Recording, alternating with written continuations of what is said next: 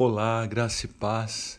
Como tem sido o seu posicionamento na sociedade? Uma voz profética, algo do alto, que traz direção, que traz às vezes confronto, disciplina, exortação, que traz paz, que gera esperança?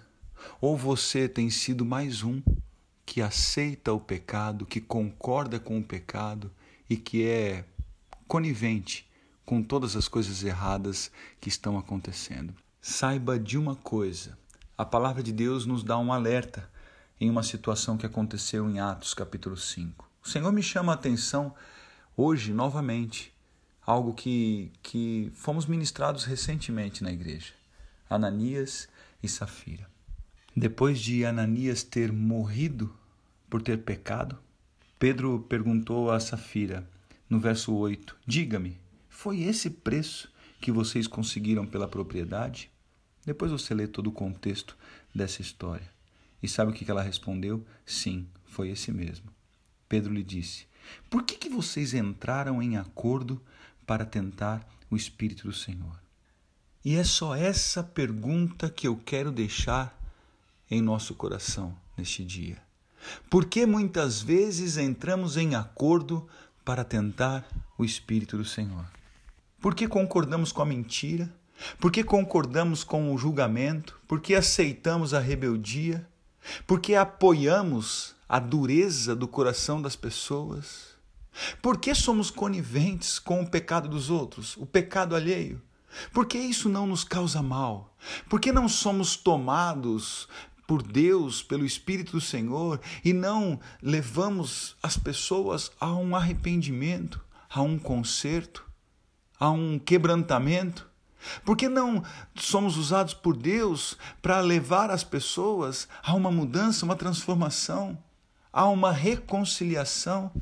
Simplesmente aceitamos como se isso não fosse mudar nada na nossa vida. Sabe o que aconteceu com Safira ali? Ela morreu também. E eu não quero te colocar medo, não.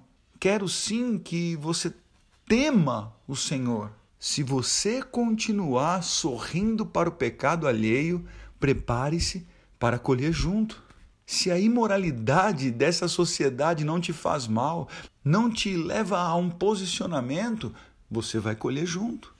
Se dentro da sua casa a atitude dos seus filhos, ou a atitude do seu marido, ou da sua esposa, ou dos seus pais, se você aceita isso pacificamente, você vai colher junto.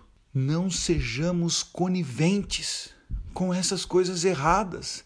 Comprometemos a nossa paz, comprometemos a nossa prosperidade, comprometemos a nossa vida às vezes até justificamos e argumentamos, não, mas eu não concordo, mas a sua atitude, não confrontando, mostra que você aceita isso, que você faz parte dessa semente e quer fazer parte dessa colheita.